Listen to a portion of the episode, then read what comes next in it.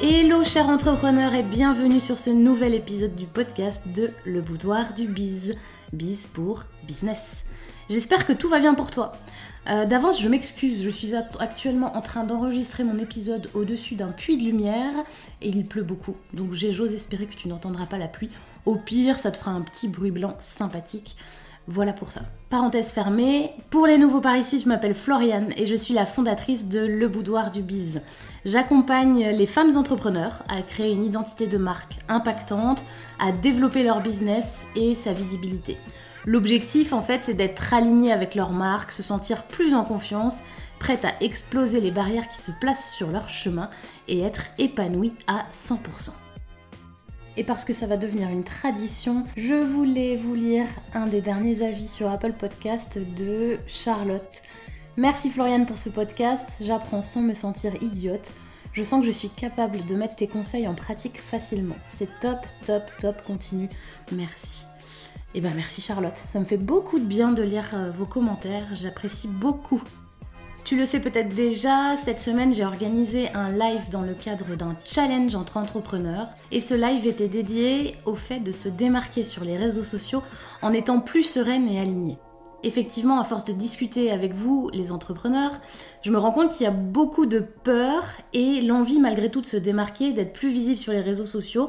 Mais bon, il n'y a pas de secret. Pour pouvoir avancer, il faut dépasser ses peurs. Donc aujourd'hui, j'avais envie de te parler de l'importance de se démarquer sur les réseaux sociaux, mais aussi de parler de, des différentes typologies de peurs qu'on a quand on se retrouve face à l'animation de son réseau social préféré dans le cadre de son entreprise. Donc on va parler de ça et on va aussi parler des solutions qui s'offrent à toi pour aller plus loin, pour exploser euh, toutes ces barrières qui se placent devant toi et pour être surtout plus sereine et plus zen dans l'animation de tes réseaux sociaux. C'est parti Aujourd'hui, on va parler d'abord donc du coup de l'importance de se démarquer sur les réseaux sociaux. Pourquoi c'est important? Bien sûr, c'est important d'abord pour attirer l'attention et gagner en visibilité. En tant qu'entrepreneur, en tant que marque, tu as besoin de te démarquer par rapport à tes concurrents, entre guillemets. Tu sais que j'aime pas trop utiliser ce mot, mais bon, malgré tout, utilisons-le pour que ce soit le plus clair possible. Donc, on va attirer l'attention, on va gagner en visibilité en se démarquant. On va aussi euh, travailler sur le fait de se différencier en, en, ayant une communication qui te ressemble le plus, qui est plus authentique et qui est donc plus facile à mettre en place au quotidien. On va aussi se démarquer pour gagner en productivité et en sérénité. En travaillant ta stratégie de contenu sur les réseaux sociaux, tu vas mettre en place un planning, tu vas mettre en place des habitudes qui vont te permettre de ne pas te retrouver devant une page blanche, de ne pas te retrouver sans idée. Ça va te permettre de gagner du temps. Et donc avec tout ça, tu vas pouvoir vendre plus et vendre mieux. Je voulais te parler d'un exemple. Récemment, j'ai discuté avec une prof de yoga qui euh, lance son activité et qui a besoin du coup de travailler sur l'identité de son entreprise, euh, sur son site web, sur l'animation de ses réseaux sociaux. Enfin bref, tous les sujets que, j'adore euh, évoquer et sur lesquels j'adore travailler. Et cette prof de yoga me disait, alors moi, pour mon identité de marque, euh, j'ai envie de partir sur euh, des couleurs douces, euh, du beige, du poudré, du terracotta, enfin ce que font mes concurrentes, ce que font tous les autres profs de yoga. Et en échangeant avec elle, je me rends compte que cette personne n'a pas forcément la personnalité qui va avec l'univers, du moins l'univers côté couleur qu'elle envisage. Pourquoi? Parce que c'est quelqu'un qui est extrêmement dynamique. Alors attention, je dis pas que les profs de yoga ne le sont pas, mais dans sa personnalité, on voit qu'elle est ultra empathique, très dynamique, elle bouge beaucoup, elle fait plein de choses. Et je lui dis, ok, est-ce que selon toi, ces couleurs prouvent, démontrent ta personnalité, ton identité? Elle me dit ah non pas du tout, c'est pas du tout des couleurs que j'aime bien, mais comme les autres profs de yoga le font, je pense que c'est une bonne idée parce que bah ça effectivement ça décrit un univers qui est doux, qui est apaisant, etc. Et c'est là que c'est pour moi une grosse erreur. Il ne faut pas euh, choisir une identité euh, graphique, du moins, qui ressemble aux concurrents. C'est pas du tout l'idée. Au contraire, il faut que tu fasses un travail sur toi pour imaginer quelles couleurs te correspondent, quel univers tu veux transmettre, et au final, cette prof de yoga, eh ben, elle a choisi toute autre couleur puisqu'elle est partie sur du vert et du jaune. Donc rien à voir, quelque chose de beaucoup plus dynamique, de beaucoup plus solaire, avec cette partie un petit peu apaisante du vert. Voilà pour l'exemple de la prof de yoga. Je voudrais aussi revenir sur les peurs qu'on peut avoir sur les réseaux sociaux. J'ai beaucoup échangé avec vous et vous savez à quel point j'adore ça. Et en fait, il y a plein de peurs qui reviennent régulièrement sur euh, le sujet des réseaux sociaux. Je voudrais revenir euh, sur les différentes peurs. Je voudrais te demander aujourd'hui si toi, tu as l'impression que tes concurrentes parlent toutes de la même chose. Et si par conséquent, ça t'empêche de communiquer comme tu le voudrais. Effectivement, quand on est prof de yoga, restons sur l'exemple, forcément, on va suivre sur Instagram, par exemple, tout ou un maximum de profs de yoga pour voir ce qu'elles font, ce qu'elles proposent comme type de contenu, comme euh, animation, comme cours, etc. Et tu vas forcément te rendre compte que beaucoup de profs de yoga abordent les mêmes sujets et souvent de la même manière. Et là, tu vas te dire, oui, mais moi je voulais aborder ce sujet-là aussi, mais tout le monde en parle, faut que je trouve une autre solution. Je voudrais te demander aussi si tu n'es pas à l'aise à l'idée de te montrer sur ton ou tes réseaux sociaux et est-ce que tu as l'impression qu'il faut absolument passer par cette étape pour réussir, c'est-à-dire montrer son visage, faire des stories en facecam, c'est-à-dire euh, voilà, te mettre en story et montrer euh, ton joli minois. Est-ce que tu crains de pas avoir beaucoup d'interactions sur tes posts? Est-ce que tu te sens parfois illégitime parce que ta communauté te paraît petite ou ne grandit pas assez vite selon toi? Alors moi, je voudrais te dire quelque chose aujourd'hui. Si c'est le cas, respire. C'est tout à fait normal. C'est normal et il y a des solutions à ça et c'est l'objectif de cet épisode. Une des premières peurs que j'entends souvent, c'est le mais ça a déjà été fait. Alors effectivement, j'ai déjà fait un épisode de, podcast sur ce sujet, mais c'était plus sur l'axe j'ai envie de lancer mon business, j'ai une idée, je vais voir sur Google ou d'autres euh, moteurs de recherche ou sur, des réseaux sociaux et je me rends compte qu'en fait, il y a plein de personnes qui font exactement la même chose. Et là, bah, j'ai le sentiment que c'est pas une bonne idée. Là, sur la partie réseaux sociaux, ça marche aussi. C'est une peur qui revient souvent. Comme je te le disais précédemment, sur cette peur-là, tu auras peut-être le sentiment que toutes tes concurrentes ou tes concurrents, entre guillemets, postent le même type de contenu. Et du coup, ça te bloque dans la création de tes propres contenus, tu te retrouves à te demander ce que tu vas bien pouvoir poster. Moi aujourd'hui, je voudrais que tu prennes un peu du recul là-dessus et que tu te mettes à la place de ton client aujourd'hui. Qu'est-ce que tu imagines quand tu te mets à sa place? Est-ce que ton client, tu penses qu'il sillonne euh, tous les comptes liés à ton activité ou liés aux personnes qui font le même métier que toi? Par exemple, est-ce qu'un client qui veut une identité graphique, il va suivre 30 euh, graphistes pour euh, décider quel graphiste il va choisir pour travailler? Non, évidemment que non. Toi, tu le fais, toi, tu suis beaucoup de personnes qui font la même activité, et c'est bien normal. Tu fais ta veille, et ça te permet de savoir où en sont les autres et d'avancer, etc. Mais ton client ne le fait pas. Par conséquent, aucun problème si tu postes à peu près le même contenu ou en tout cas la même thématique, sans plagier, bien sûr, on y reviendra, parce que de toute façon, ton client n'aura pas vu toute la sphère des contenus postés par tes concurrents. Sur cette peur, j'ai aussi envie de te donner un conseil qui fait vraiment du bien et qui va vraiment t'aider à être beaucoup plus zen vis-à-vis de l'animation de tes réseaux sociaux. Fais le ménage dans les comptes que tu suis. Tu sais, tu forcément des comptes que tu trouves particulièrement inspirants euh, de personnes qui font la même activité que toi, et tu te sens bien. Et puis tu d'autres comptes, de personnes également qui ont la même activité que toi, mais qui provoquent une espèce de boule au ventre, un petit sentiment d'angoisse, un sentiment d'infériorité, d'illégitimité. Et c'est dans ces comptes-là, moi, que je te conseille vraiment de te désabonner, quitte à aller voir de temps en temps ce qu'ils font. Mais au moins, tu seras beaucoup plus zen vis-à-vis de ce sujet-là. Allez, c'est parti, je compte sur toi. La seconde peur que j'ai identifiée en échangeant avec vous, c'est le je n'ose pas me montrer. Je voudrais te demander si tu as envie de dévoiler ton visage aujourd'hui ou si tu aimerais bien le faire parce qu'on te l'a conseillé. Je voudrais te dire aussi que dévoiler son visage ou parler en story facecam sur Instagram, c'est pas du tout une obligation pour réussir. Il y a des comptes qui fonctionnent très bien avec des entrepreneurs qui ne montrent pas leur visage par choix. Si tu décides de ne pas le faire, c'est d'accord, fais-toi confiance, écoute ton instinct, ne te force pas. Mais par contre, si tu décides à nouveau de ne pas montrer ton visage, il faut que tu trouves une autre possibilité pour créer un lien de proximité avec ton audience d'une manière ou d'une autre. Comment? Ça, c'est à toi de trouver l'axe le plus adapté à ta façon d'être, ta façon de penser, tes valeurs ou ton activité. L'autre peur que j'ai identifiée, c'est la fameuse phrase J'ai peur d'avoir trois likes. Est-ce que tu crains le fail? Est-ce que tu as peur de poster un contenu qui n'aura pas forcément beaucoup de succès? Et est-ce que tu trouves que ta communauté ne grandit pas assez vite? Si c'est le cas, prenons encore un peu de recul. Moi, ce que j'ai vraiment envie de te dire aujourd'hui, et ce sera peut-être une des phrases les plus importantes à ancrer dans ton esprit, c'est qu'il est largement préférable d'avoir une petite communauté qualifiée que le contraire. Je t'explique. Si aujourd'hui tu as 200 abonnés sur Instagram, ok. Pour moi, ce qui est le plus important, c'est que parmi tes 200 abonnés, tu un maximum de gens qui vont liker, commenter, enregistrer, partager tes contenus, et un maximum de gens qui vont acheter, devenir des futurs clients ou sont des clients fidèles, plutôt que d'avoir 6000 personnes avec 50 euh, personnes qui vont interagir ou 30 euh, personnes qui vont acheter. De plus, personne ne va voir tes 3 likes et se dire Oh la nulle Vraiment, personne ne regarde le nombre de likes qu'on a sur un post Instagram, LinkedIn, etc. Personne va aller critiquer le fait que tu aies peu de likes ou peu de commentaires.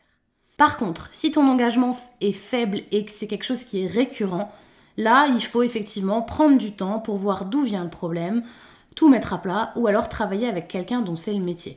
Tu sais que j'aime bien le répéter, mais à chacun son job. Moi, demain, si euh, une photographe me demande d'organiser un shooting photo avec une famille, mes photos seront pourries parce que ce n'est pas mon travail. Autre peur identifiée, le je ne maîtrise pas. Est-ce que tu es perdu dans toutes les fonctionnalités disponibles du réseau social, du ou des réseaux sociaux que tu as choisi? Est-ce que tu perds un temps fou à poster un contenu et du coup tu n'oses pas tester de nouvelles choses parce que tu n'es pas vraiment à l'aise avec le sujet? Ce que j'ai envie de te dire encore aujourd'hui, c'est qu'on est vraiment à l'ère de investir sur soi. Je te le disais juste avant, à chacun son métier. Depuis 2020, on s'est rendu compte, alors est-ce que c'est lié au confinement? Probablement. On s'est rendu compte qu'aujourd'hui, pour développer nos business, il faut investir. Même moi personnellement, et comme beaucoup d'entrepreneurs, j'ai l'habitude d'investir sur des formations, sur des coachings qui me permettent de me développer, de me sentir plus en confiance et de, de développer mes expertises. Je te le conseille aussi vraiment. Prends le temps de te former. Et si tu n'as pas le budget, il y a beaucoup de contenu sur Internet, par exemple, qui te permettent de te former. Il y a des webinaires gratuits, il y a plein de contenus différents gratuits qui te permettent d'avancer. Bon, par contre, il faut prendre un peu de recul sur les contenus gratuits. Évidemment que les contenus gratuits, ça va aborder en fait les bases du sujet, mais on va jamais t'expliquer de A à Z comment régler le problème ou comment faire un contenu, et c'est bien normal. Donc, n'hésite pas à demander de l'aide pour ne plus perdre de temps et d'argent, forcément, et pour te permettre aussi d'être plus productive. Autre peur qui est tellement régulière, c'est j'ai peur de saouler ma communauté. Est-ce que tu as l'impression de répéter toujours la même chose, les mêmes conseils ou les mêmes infos? Et au contraire, parfois tu t'empêches de répéter les choses parce que tu crains que tes abonnés soient saoulés, se désabonnent pour cette raison-là. Si tu es sur Instagram par exemple, n'oublie pas que tes stories ne durent que 24 heures. Donc tes abonnés ne voient pas toutes tes publications. Si tu es sur LinkedIn euh, ou tout autre réseau social d'ailleurs, il y a un algorithme qui décide s'il montre ta publication à un petit nombre de personnes ou à plus de monde selon les interactions qu'il y a dessus et différents, euh, différents critères. Donc, tes abonnés ne voient pas tous tes publications. Évidemment, voilà pourquoi c'est important de ne pas hésiter à répéter les choses. Ce que je voudrais te dire aussi, c'est que sur certains secteurs, l'acte d'achat est rarement fait sur un coup de tête. Si tu vends des produits, par exemple, si tu as un e-shop pour les kids, ça va être beaucoup plus facile de vendre parce que c'est des produits qui ne coûtent pas spécialement cher, ça va être un joli cadeau, ça va nous faire plaisir, etc. Si tu es davantage sur des services, forcément, tes contenus à vendre, ils vont être assez chers. Donc ça nécessite d'alimenter tes abonnés, de capter leur attention et de les convaincre pour passer à l'acte d'achat. Par conséquent, tu vas forcément être dans l'obligation de répéter les choses d'une manière ou d'une autre. C'est important aussi de, varier tes arguments et de, créer des contenus qui sont différents. Donc n'aie pas peur de saouler entre guillemets ta communauté. J'ai peur de me vendre. Ça te parle ça? Est-ce que tu as toujours l'impression que tu vas passer pour quelqu'un de prétentieux quand tu parles de ton produit ou de ton service? Est-ce que tu as l'impression que quand tu te vends, tu es un commercial qui va vendre des éponges qui va être désagréable et qui va te faire croire que son produit est totalement révolutionnaire Ou est-ce que tu ne parviens pas à transmettre les arguments qui montrent que ton produit ou ton service est idéal? Si c'est le cas, je voudrais que tu acceptes la valeur de ton produit ou de ton service. Tu as fixé un, un budget, un coût qui a forcément été probablement une étape un peu compliquée à réaliser. Mais c'est un coût qui justifie la valeur de ton produit ou de ton service. Le deuxième sujet sur lequel je veux vraiment revenir, c'est que tu ne te vends pas toi, tu vends un produit ou un service, certes créé par toi, mais ce n'est pas toi qui es vendu, c'est ton produit ou ton service. Ça te permet de prendre du recul là-dessus. Le j'ai peur de me vendre, bah c'est pas toi qui te vends, ça tombe bien, tu vends ton produit ou ton service. Enfin, ce que je voudrais te dire, c'est que tu dois vraiment connaître tes arguments de vente sur le bout des doigts pour gagner en confiance.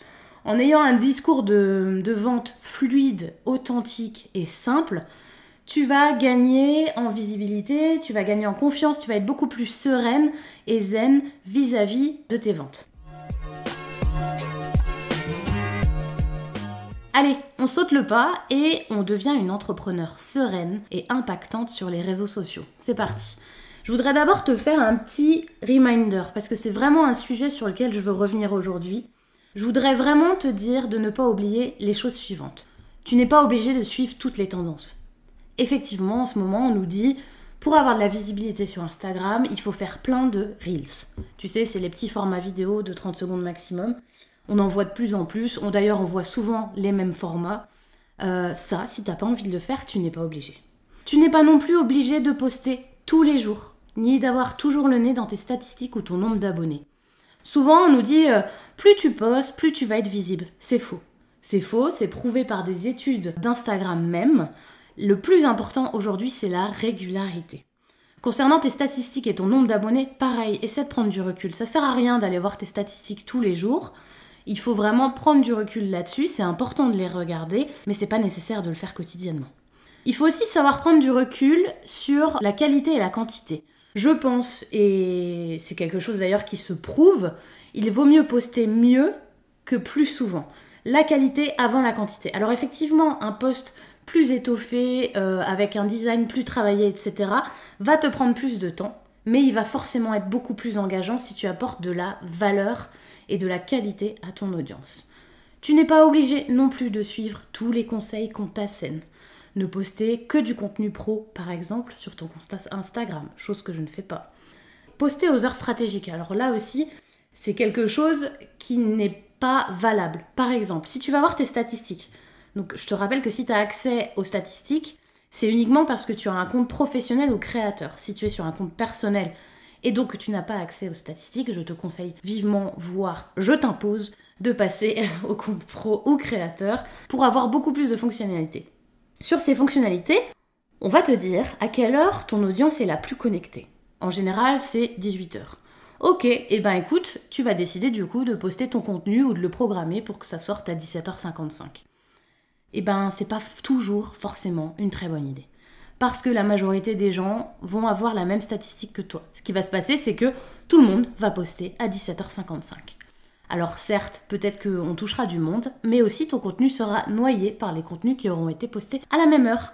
Donc moi, ce que je te conseille aujourd'hui, justement, c'est de faire des tests. De poster à midi, à 7h euh, du matin, de voir comment ça marche et à ce moment-là, tu trouveras ton heure stratégique.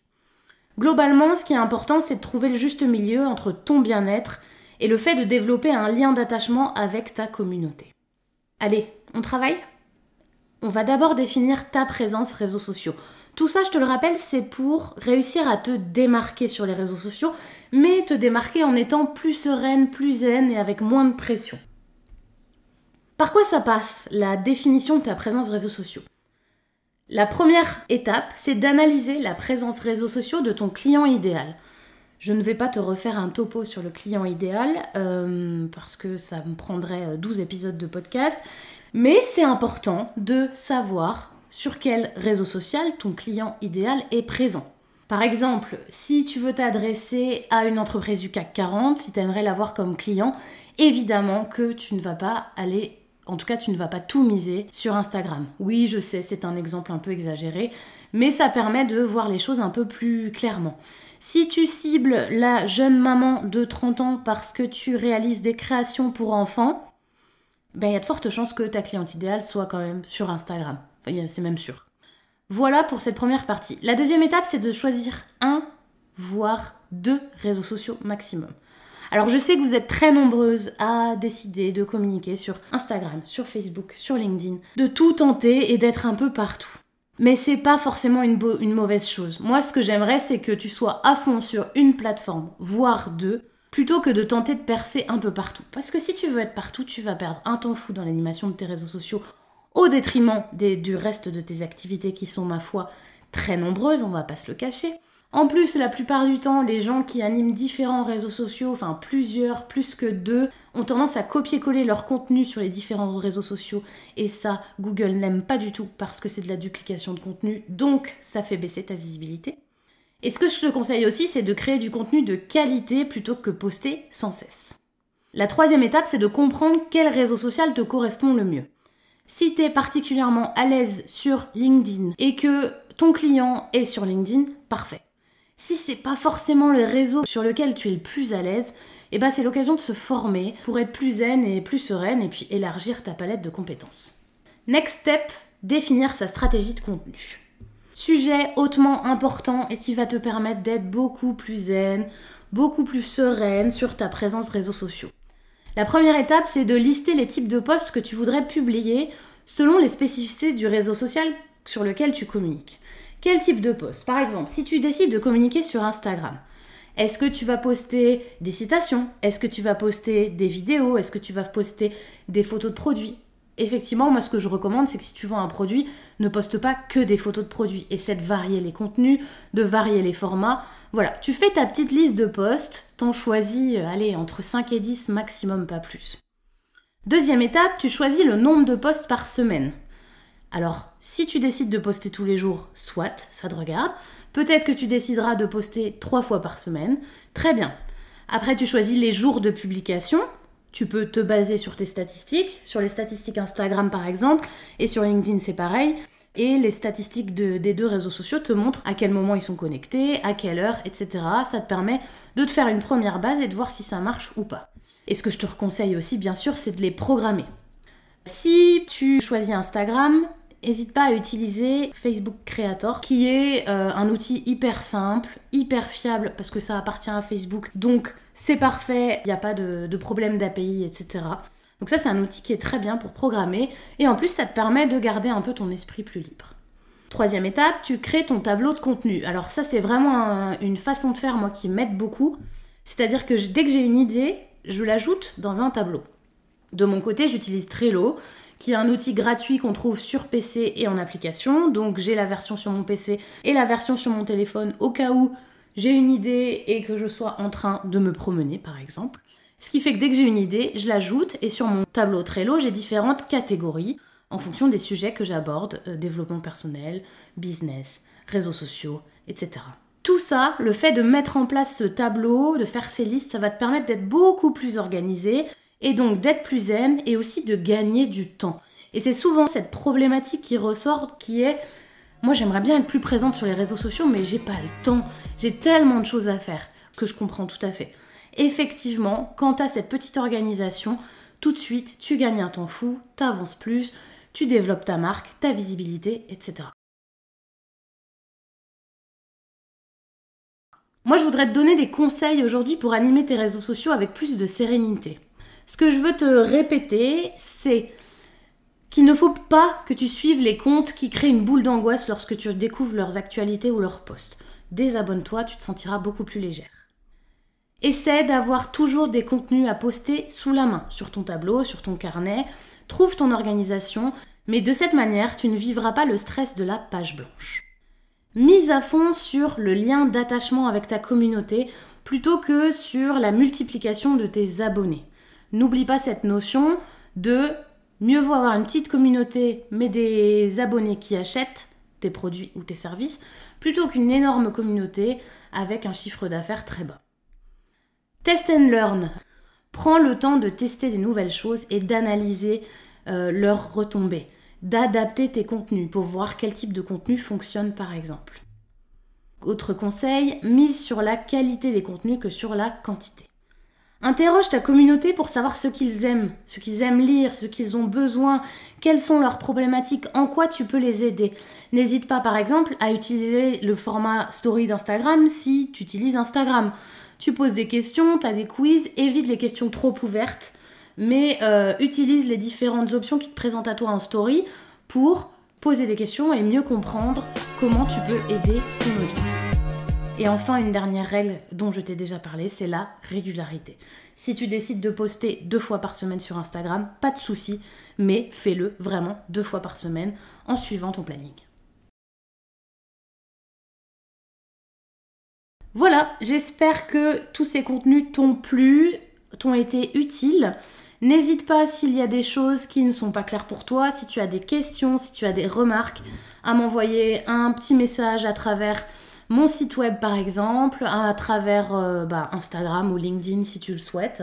Ce que je voulais te dire aussi, c'est que sur mon site web, j'ai lancé une nouvelle formule qui existe euh, sur la page podcast qui s'appelle le répondeur du bise.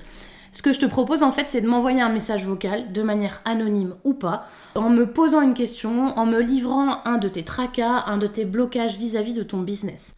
Et si je peux y répondre, soit je t'envoie un petit vocal euh, sur euh, Instagram si tu es présente ou un petit mail, ou alors je décide d'en faire un épisode de podcast pour aider toutes les personnes qui se retrouvent face à ce blocage. Dans tous les cas, c'est anonyme si tu le souhaites, laisse-moi au moins ton prénom et dans nos échanges à nous, n'hésite pas à me dire quel est le nom de ta marque où tu es présente, par exemple sur les réseaux sociaux.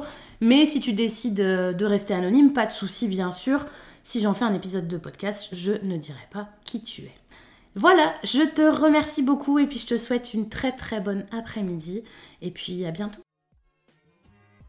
Et si cet épisode t'a plu, n'hésite pas à le partager, à lui donner 5 étoiles sur Apple Podcast ou sur ta plateforme d'écoute préférée à me laisser un avis ou un commentaire.